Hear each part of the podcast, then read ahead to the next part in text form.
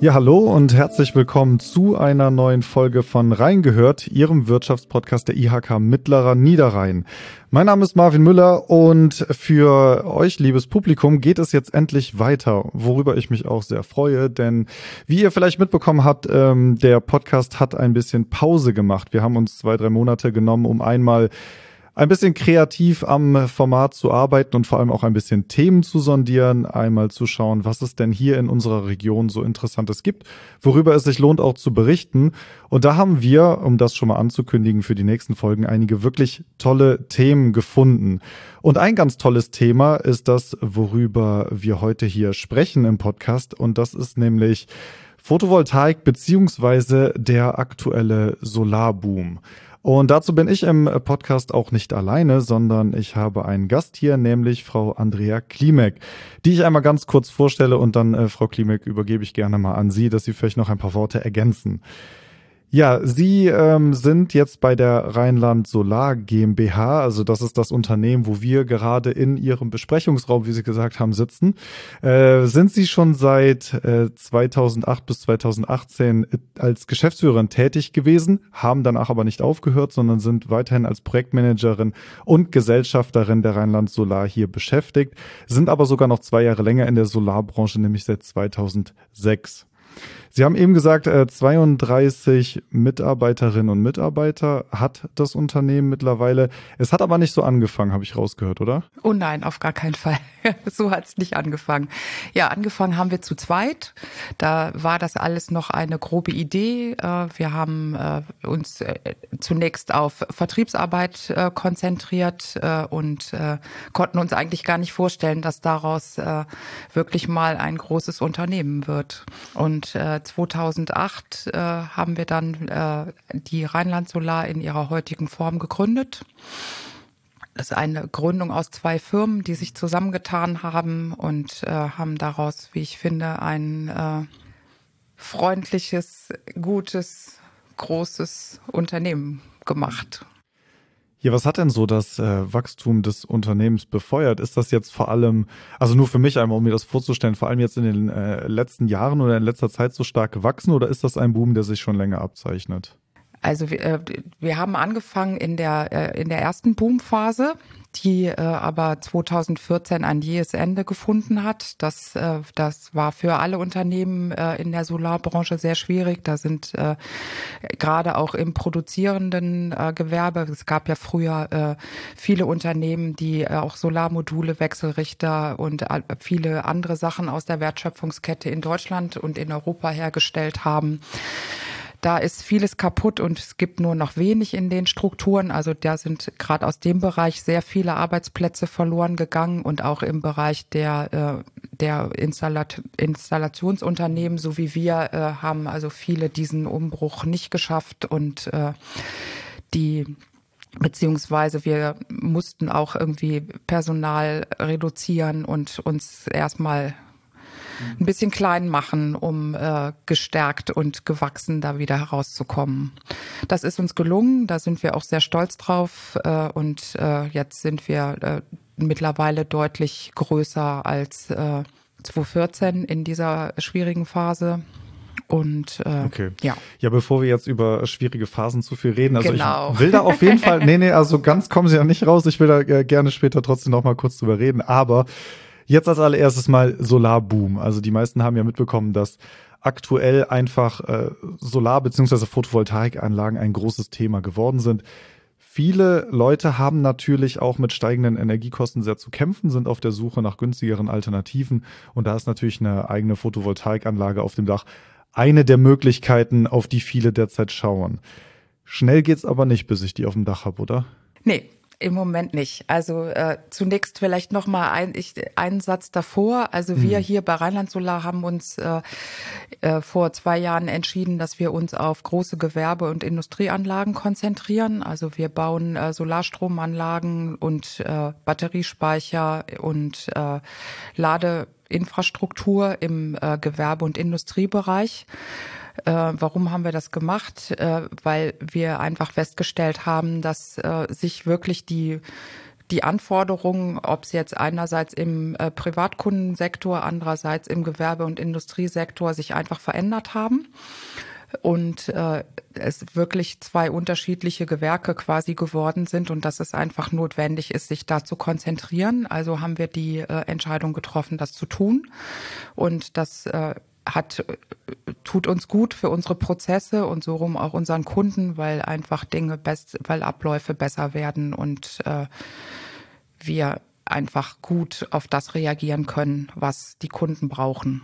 Und äh, andere Unternehmen haben sich äh, auf den Privatkundensektor konzentriert. Also das, ne, wir waren also nicht die einzigen, die da Entscheidungen getroffen haben. Das ist ganz interessant, das mitzukriegen, dass also viele sich entweder oder aufstellen. So und äh, immer wieder interessant, dass solche Dinge auch passieren, ohne dass man sich untereinander abspricht, sondern dann merkt man einfach, die Entwicklung. Aber was ist, was ist dann die, die Ursache dafür? Also warum diese Entscheidung? Warum nicht beides?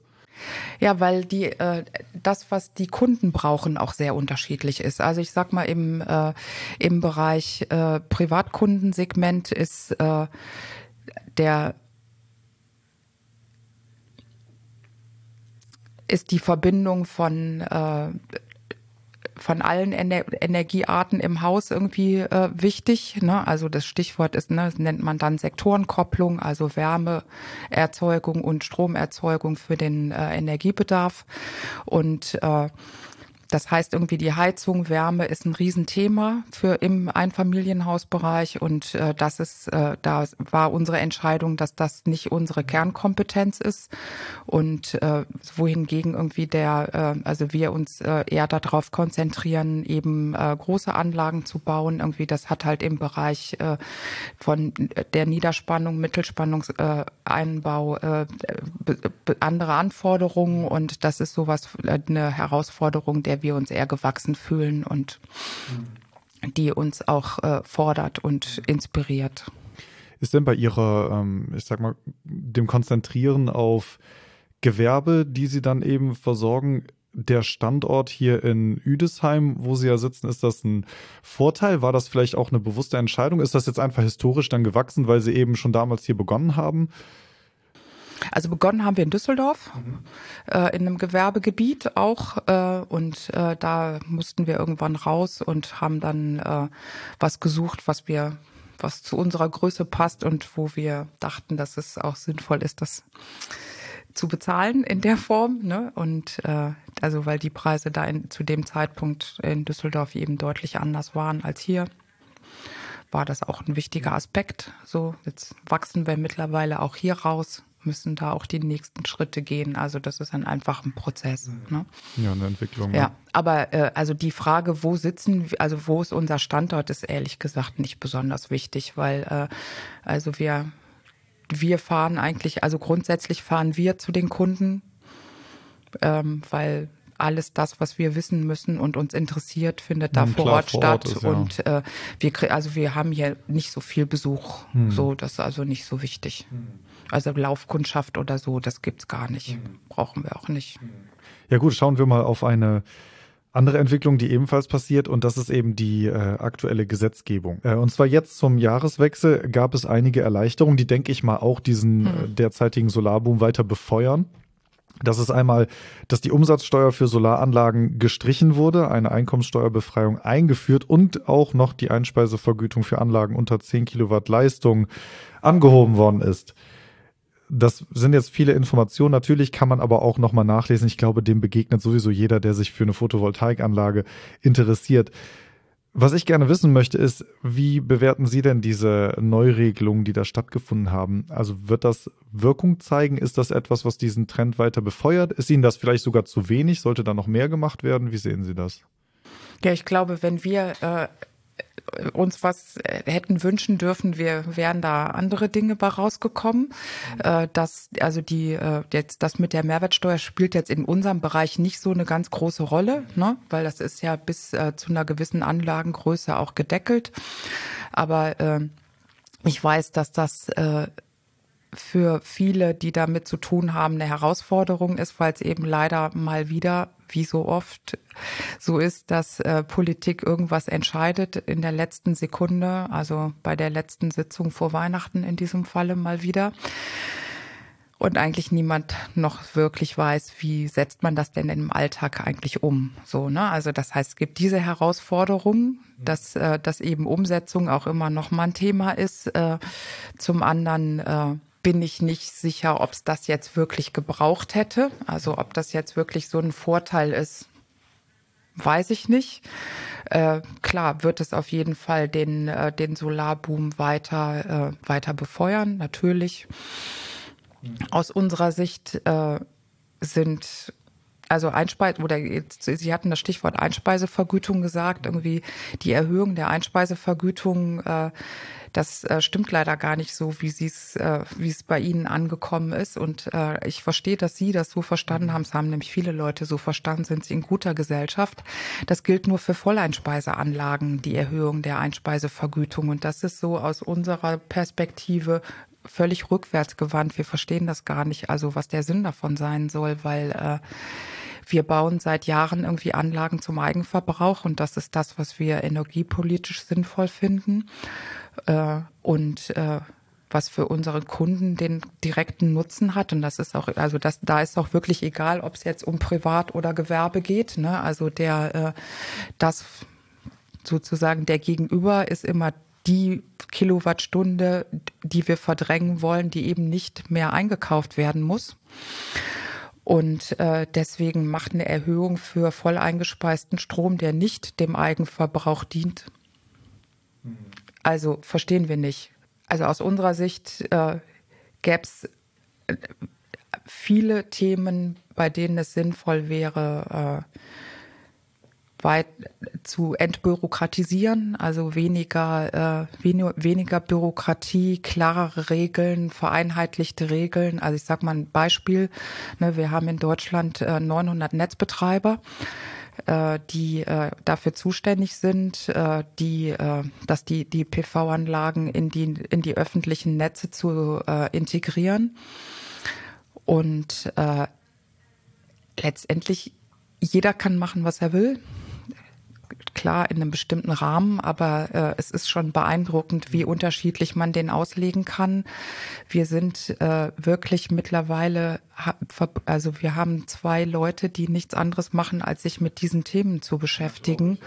Ne? Also es ist der wirklich der Wahnsinn und uns geht es nicht darum, also wir wissen, dass man das regeln muss und wir wollen das auch gerne regeln. Also es ist nicht so, dass wir da feindlich wären, aber äh, es wäre halt sinnvoll irgendwie, dass Regeln irgendwie vereinheitlicht sind, ne? dass Abläufe, Prozesse. Also jeder macht jetzt sein eigenes Online-Portal, jeder erfindet irgendwie äh, die alle möglichen Formulare neu. Also das ist ja auch auf der Seite der Netzbetreiber ein sinnloser sag ich jetzt mal, äh, sinnloser Mehraufwand und das, äh, das wäre halt wirklich ein Traum, wenn sich da Dinge einfach verändern würden. Ne? So und äh, natürlich sind viel, also ich glaube, es gäbe viele Dinge, die sind konkret und anlagenspezifisch. Jetzt bei den größeren Anlagen, wenn man jetzt an den ne, wenn es um die äh, Integration in die Mittelspannungsanlagen geht oder bei der Trafoplanung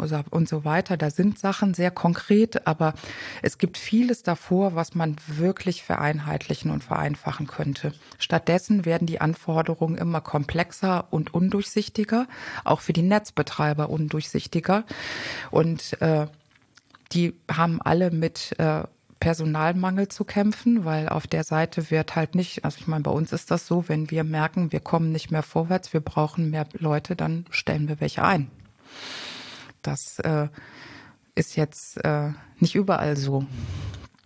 Und äh, also die schieben unglaubliche Berge äh, an Anfragen, an äh, Dingen vor sich her und äh, haben wirklich Probleme damit, da hinterherzukommen. Also das ist also äh, da sitzt ja jetzt niemand äh, mit dem Ziel, irgendwie alles zu verhindern. So ist es ja nicht mehr. So, die Dinge haben sich ja verändert, aber es braucht einfach äh, in den täglichen Abläufen würden Vereinfachung, klare Regeln helfen. Das ist das eine. Das nächste Thema ist, äh, dass immer mehr Aufgaben, die früher auf Seiten der Netzbetreiber waren, heutzutage Richtung Anlagenbetreiber wandern. Also es gibt ein Thema, das nennt sich Anlagenzertifikat. Da müssen äh, das war früher so, dass das äh, bei, nur bei sehr großen Anlagen auf Seiten der Anlagenbetreiber war. Und das hat sich jetzt geändert. Also, dass es eben schon ab bei relativ kleinen, also 135 kW Anlagen ah, okay, größer, ja, fragen, ja genau, ähm, äh, zum, äh, zum Anlagenbetreiber hin äh, verschoben hat und die äh, das führt einfach, es gibt nur äh, wenige Zert Büros in Deutschland, die diese, diesen Zertifizierungsprozess durchführen dürfen.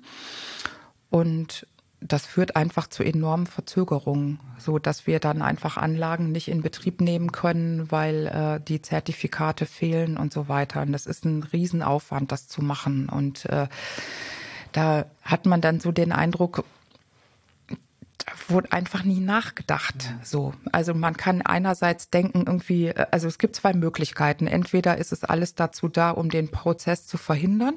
Das will ich jetzt gar nicht vermuten.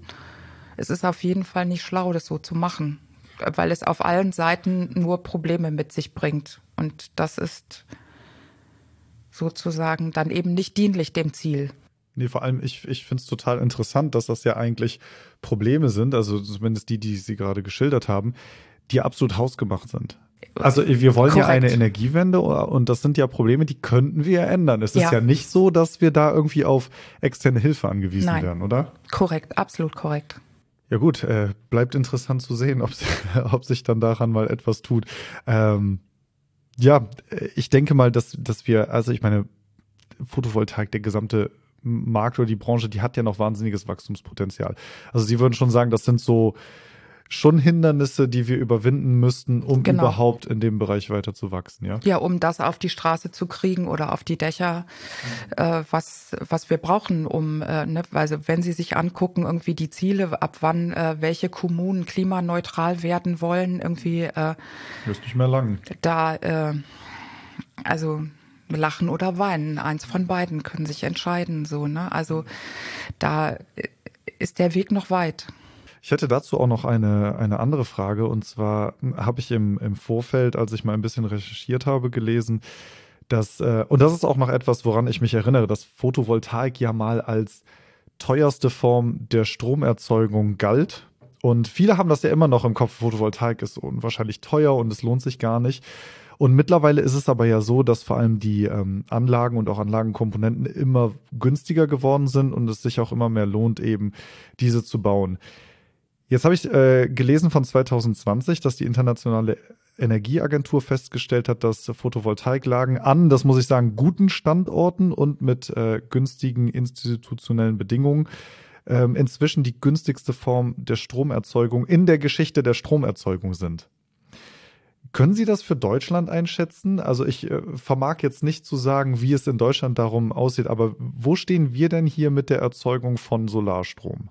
Also in der Geschichte der Stromerzeugung, da äh, das, da kann ich, das ist, kann ich leider nichts zu sagen. Was ich Ihnen sagen kann, ist äh, im, also wir machen für unsere Kunden Wirtschaftlichkeitsberechnungen auf Basis der Lastgänge die sie haben. Also das bedeutet, äh, wir, äh, wir planen die Anlagengröße, wir äh, lesen den Lastgang ein, wir äh, die ähm, wir bewerten das auf Grundlage von äh, Stromerzeugung, also photovoltaischen Stromerzeugungswerten aus den letzten 20 Jahren und äh, können dann halt ziemlich gut prognostizieren, äh, was da an Stromertrag tatsächlich bei rauskommt und eben genau auch zu welcher Uhrzeit.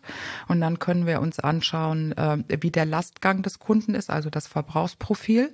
Und wenn wir das zu, das sozusagen in unser Tool, das wir selbst entwickelt haben, einlesen, dann dann äh, können wir mit den Kosten, die die PV-Anlage hat, äh, absolut exakt hervor äh, herausrechnen, äh, mit welchem Strompreis der Kunde dann für die nächsten äh, mindestens 25 Jahre rechnen muss. Und da kommen wir bei im Gewerbe- und Industriebereich auf Anlagenpreise von sieben, acht, neun Cent pro Kilowattstunde. Und zwar als Vollkostenbetrachtung. Also das bedeutet äh, Finanzierung, Tilgung, also der ganze Kapitaldienst, äh, Wartung, Versicherung, Kosten wie Direktvermarktung und Rückstellung. Hm. Klingt günstig. Ja, ist es Ohren. auch so. Und äh, wenn Sie das vergleichen mit äh, Gewerbe- und Industriestrompreisen, und reden wir jetzt gar nicht über das letzte Jahr, reden wir über vorletztes Jahr. Als, äh, also reden wir über die Zeit vor dem 24. Äh, Februar. So, da waren, äh, da war ein Standardpreis zwischen 19 und 22, 23 Cent netto. Mhm. So, jetzt haben wir eine Entwicklung. Im Moment äh, zahlen viele deutlich mehr, 40 Cent aufwärts. Mhm. Äh, aber daran müssen wir uns gar nicht messen. Mhm. Also wenn wir das messen, wenn wir die beiden Preise gegenüberstellen, sieht man schon, dass es total interessant ist, äh, da wo Strom äh, unterm Dach verbraucht wird, äh, den auch äh, auf die Art und Weise herzustellen. Mhm. Und im äh, Privatbereich ist das auch nicht viel anders. Ne? Das ist natürlich die Gestehungskosten etwas höher, weil je kleiner äh, die Anlage, umso größer der Einzelpreis. Auf eine Kilowattstunde runtergerechnet. Aber im Privatbereich äh, äh, muss man ja auch einen anderen, hat man einen anderen Strompreis gegenüber. Also das Verhältnis ist immer dasselbe. So, und wenn Sie das an den beiden Zahlen, äh, die ich jetzt gerade gesagt habe, irgendwie gegenüberstellen, dann äh, sieht man, äh, dass es auf jeden Fall deutlich günstiger mhm. ist. Und das ist ja auch der Stand jetzt, ne? Also es wird ja, ja, eher in Zukunft noch günstiger. Also vor allem mit der, mit der Massenproduktion von Modulen, äh, die wir haben, eventuell Europa, ne, kann ja auch sein, da ja. sollen ja auch Kapazitäten wieder aufgebaut werden, was ja eben dazu äh, führen würde, dass Preise eher sinken in Zukunft. Also was, äh, was man schon sagen muss, ist, dass in den letzten zwei Jahren auch in unserem Bereich Preise wieder gestiegen sind. Das ist also mhm. eine Entwicklung, die kannten wir nicht. Ne? Wir kannten eigentlich nur eine Richtung. Mhm. Und äh, von den Zeiten, äh, seitdem ich das mache, ging es eigentlich immer nach unten. Und die äh, und wir, also jetzt, wie gesagt, also äh, durch äh, Corona die Abhängigkeit von China, die schwierigen äh, Lieferketten und äh, dann seit dem Krieg äh, in der Ukraine äh, haben sich einfach die Preise äh, bei uns wie in allen anderen Bereichen auch verändert. Und das hat aber wenig, also klar, auch Module sind etwas teurer geworden. Es hat aber ganz viel mit allen Kosten drumherum, also von den, äh, ne, von dem, was halt äh, vom Dieselpreis für die Monteure über äh, über die äh, vor allen Dingen im äh, Bereich Elektro-Kleinteile, also die die Schaltschränke, die Trafos sind alle viel viel teurer geworden. Äh, also egal ob in dem Bereich einfach. Und ganz neues Thema, also große Endpreissprünge nach oben hatten haben wir jetzt im Bereich der Montagesysteme weil einfach, also jetzt hauptsächlich Aluminium und sich da auch die Preise erheblich verändert haben. Also das heißt, wir haben äh, Preiserhöhungen, aber das, was ich gerade gesagt habe an Kilowattstunden Preis, also runtergerechnet in der Vollkostenbetrachtung, ist ein aktueller Preis. Also das äh, ja, der Preis pro Kilowatt Peak ist ganz sicher teurer geworden, aber die Kilowattstunden sind im Verhältnis zu dem, was ansonsten zu zahlen wäre, das ist immer noch super interessant. Hm. Ja, genau, das wäre auch meine Frage dann eben gewesen, wie denn da der Trend vielleicht aussehen mag. Äh, vielleicht gibt es ja auch einige, die warten und sich sagen, hey, das wird sowieso noch günstiger, also schauen wir mal, wie es in den nächsten Jahren dann aussieht. Ist natürlich auch schwierig abzuschätzen. Ne? Man weiß ja auch nicht so genau, was da noch so zwischenkommt. Nee, weiß man nicht. Und ich versuche auch den Leuten immer zu sagen, entscheide das heute, weil heute kennst du die Bedingungen, so, mhm. also auf denen wirklich es möglich ist, eine Entscheidung zu treffen. Und was wir festgestellt haben, was nochmal wirklich so ein Effekt war, äh, als sich immer klarer abzeichnete, dass äh, dass es, es gibt wenig, es gibt keine Förderung, äh, man braucht gar nicht mehr die, äh, die EEG-Vergütung, sondern äh, baut halt zur Eigenversorgung. Und dass das bei vielen Unternehmern nochmal so ein äh, Anstoß war zu sagen, ich möchte das gerne machen, weil viele sich eben nicht äh, sagen lassen wollten, hier, du profitierst von Subventionen und sonst würdest du es gar nicht machen. Ne? Das fand ich also zum Beispiel sehr interessant. Also diese Sorge muss man gerade nicht haben. Mhm. Und ich finde auch, also wir brauchen auch keine Erhöhung der Einspeisevergütung und wir brauchen auch äh, keine äh, äh, keine Förderung äh, in dem Sinne. Also was mittlerweile wieder interessant wäre, wäre, äh, wenn KfW-Kredite tatsächlich günstiger wären für, äh, im, für Investitionen im Bereich erneuerbare Energien. Äh, das denke ich wäre wär ein Instrument, was man nutzen könnte äh, oder äh, vor allen Dingen jetzt auch für den, also ich sag mal äh, Batteriespeicher, da ist es halt äh, noch deutlich schwieriger zu so einer guten Rechnung zu kommen, wie ich sie gerade bei einer nur PV-Anlage aufgemacht habe. Also dass es äh, für den Bereich irgendwie äh, vergünstigte Kredite gibt als Anschub, äh, denke ich, wäre äh, zum Beispiel absolut sinnvoll. Es gab lange Zeit viel Förderung im Bereich für Batteriespeicher, die gibt's nicht mehr. So und der, seitdem ist sicherlich das auch schwieriger geworden. Und gleichzeitig ich träume immer davon, äh, dass äh, über diese Fragen vielleicht mal weniger individuell, sondern eher vielleicht volkswirtschaftlich äh, nachgedacht wird. Und da kriegen Speicher natürlich eine enorm wichtige Funktion, also als also wir nennen das dann netzdienlich, ne? dass sie also eben dabei helfen, irgendwie auszugleichen, ne? wenn wir reden immer über so immer viel über Kraftwerke, die äh, bestimmte Ausgleiche schaffen, aber Batteriespeicher können auch viele, also könnten das können auch ihre Rolle da drin spielen. Und äh, wenn natürlich die Investition für den Einzelnen so schwierig ist, weil es eben einfach immer noch sehr teuer ist, äh, kommen wir dem Ziel nicht näher. So, also das äh, wäre einfach auch noch mal ein Thema wenn man, wenn es denn mal gelingen würde, nicht nur über Einzelthemen, sondern über, wie soll das Konzept denn eigentlich mal aussehen? So, und da, da hängt dann natürlich auch das Thema Netzausbau dran und so weiter. Ne? Und da würden wir uns wünschen, dass es da eine vermittelte Strategie gibt, die auch nachvollziehbar ist. Ja gut, Netzausbau und so weiter. Ich glaube, das ist ein komplexes Thema, das wir heute nicht mehr behandeln können, leider. Es ist natürlich auch noch wahnsinnig groß und da fehlt es ja auch noch an allen Ecken und ja. Enden, was eben getan werden muss.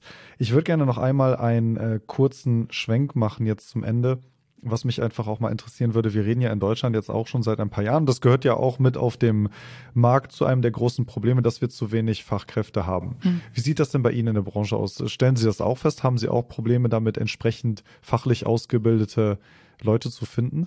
Also fachlich ausgebildete Leute finden gibt's eigentlich nicht. Wir müssen die selber ausbilden und das tun wir auch so. Das heißt irgendwie, bei uns fängt es ja schon dabei an, es gibt überhaupt gar keinen Ausbildungsberuf, der und der das äh, äh, beinhaltet, was wir hier jeden Tag machen. Also äh, weder im Büro äh, und schon gar nicht äh, im Bereich der Montage. Also wir haben, es gibt also keinen Ausbildungsberuf, der heißt Photovoltaik, Elektrik oder was auch immer, ne, dann haben wir ja, sind wir ja an dem Punkt, ne, wir sind die eine Hälfte der Arbeit ist auf dem Dach, die andere Hälfte äh, im Bereich der Elektrik.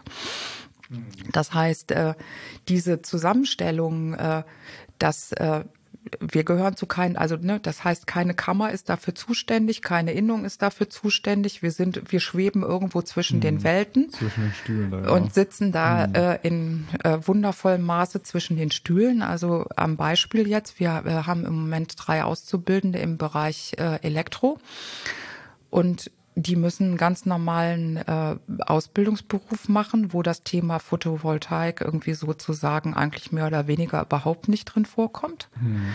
Das bedeutet, die machen eigentlich zwei Ausbildungen. Also den einen in der Berufsschule, ne, hm. für das, äh, also dafür, dass sie dann hinterher die Prüfungen äh, auch ablegen können, damit sie irgendwas in der Hand haben.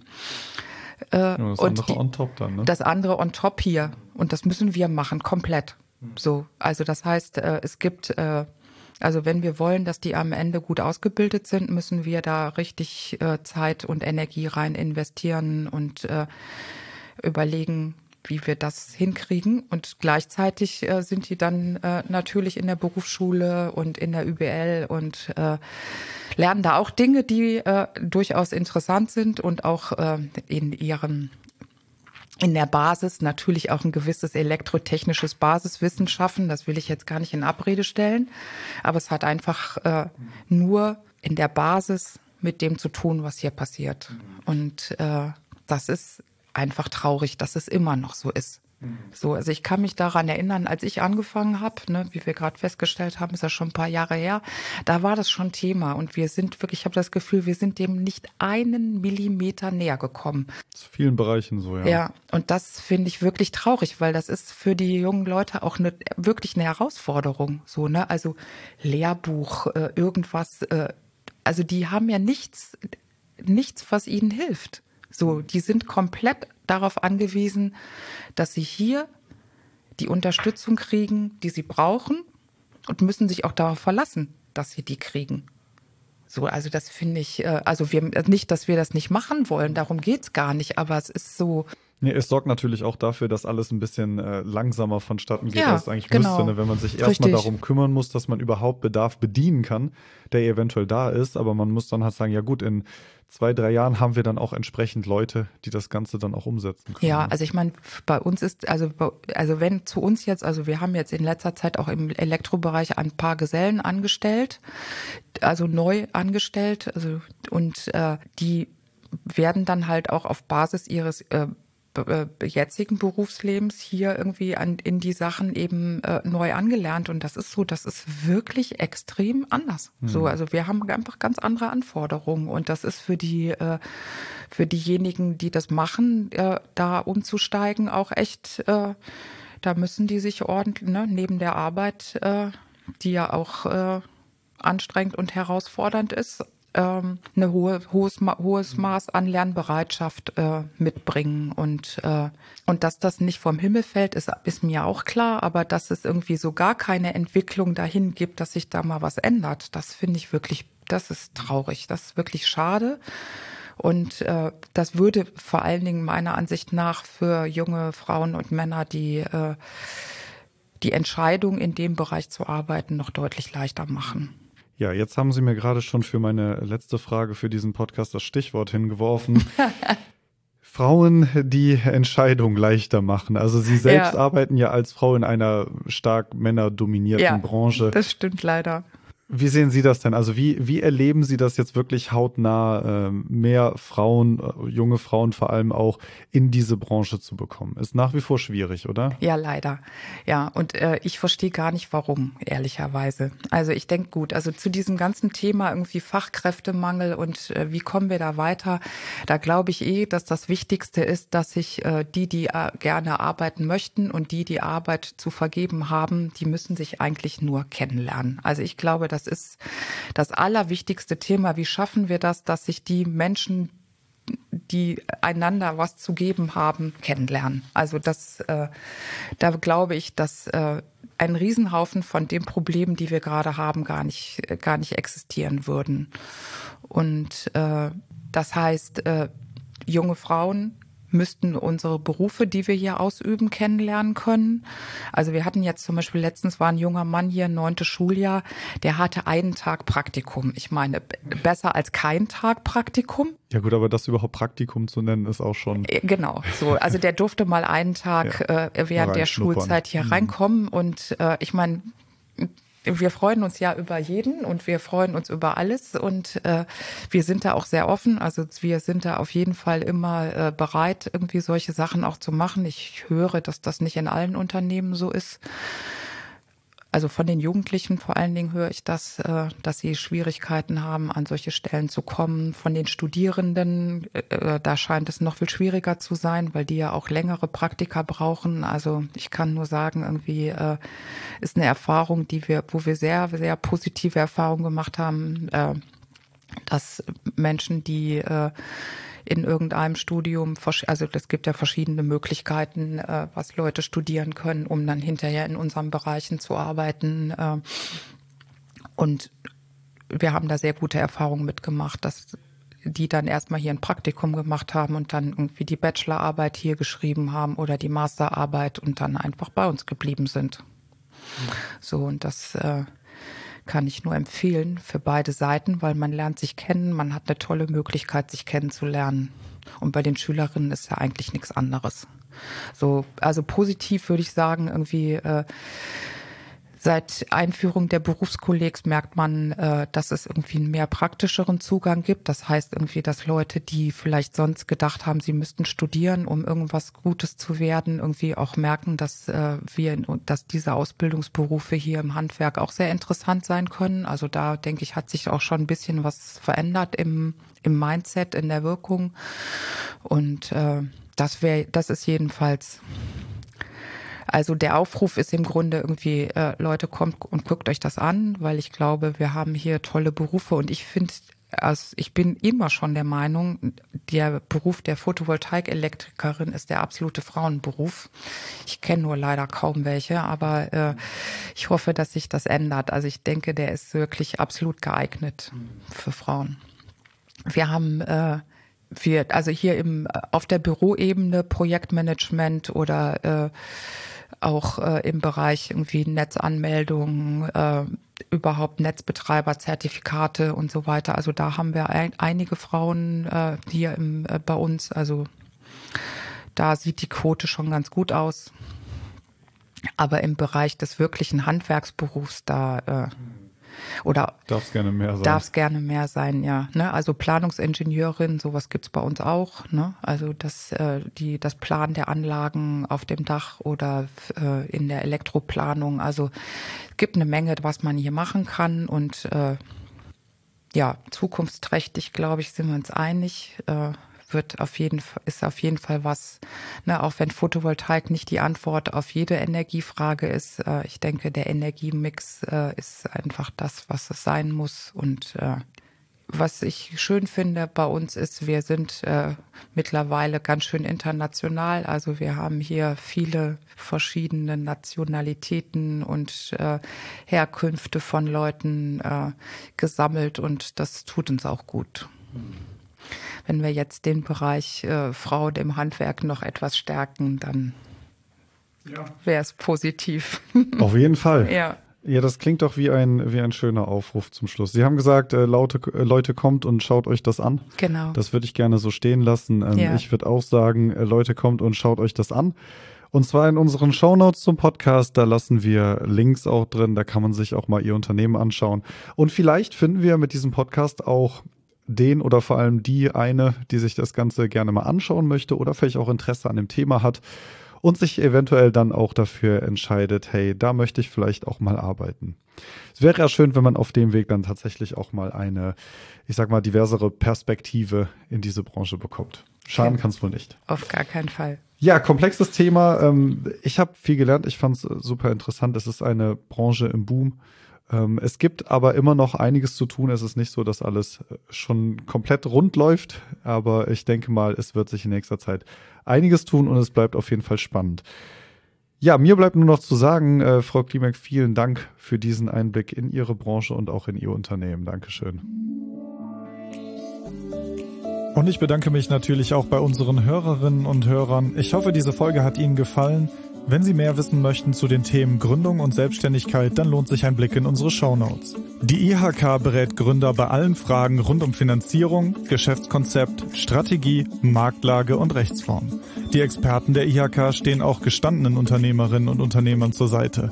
Mit Rechtsauskünften, beim Thema Ausbildung, mit Weiterbildungsangeboten, bei Fragen zur Nachfolgeregelung und mit ihrer vertraulichen Krisenberatung, wenn Not am Mann ist. Auch Unternehmen, die den Schritt ins Ausland wagen wollen und ins internationale Geschäft einsteigen möchten, unterstützen die IHK-Experten mit Beratung und vielfältigen Angeboten. Weitere Informationen finden Sie auf unserer Webseite unter www.mittlerer-niederrhein.ihk.de. Der Link dazu ist in den Show Notes. Mir bleibt nur noch zu sagen, vielen Dank fürs Zuhören, bis zum nächsten Mal und auf Wiederhören.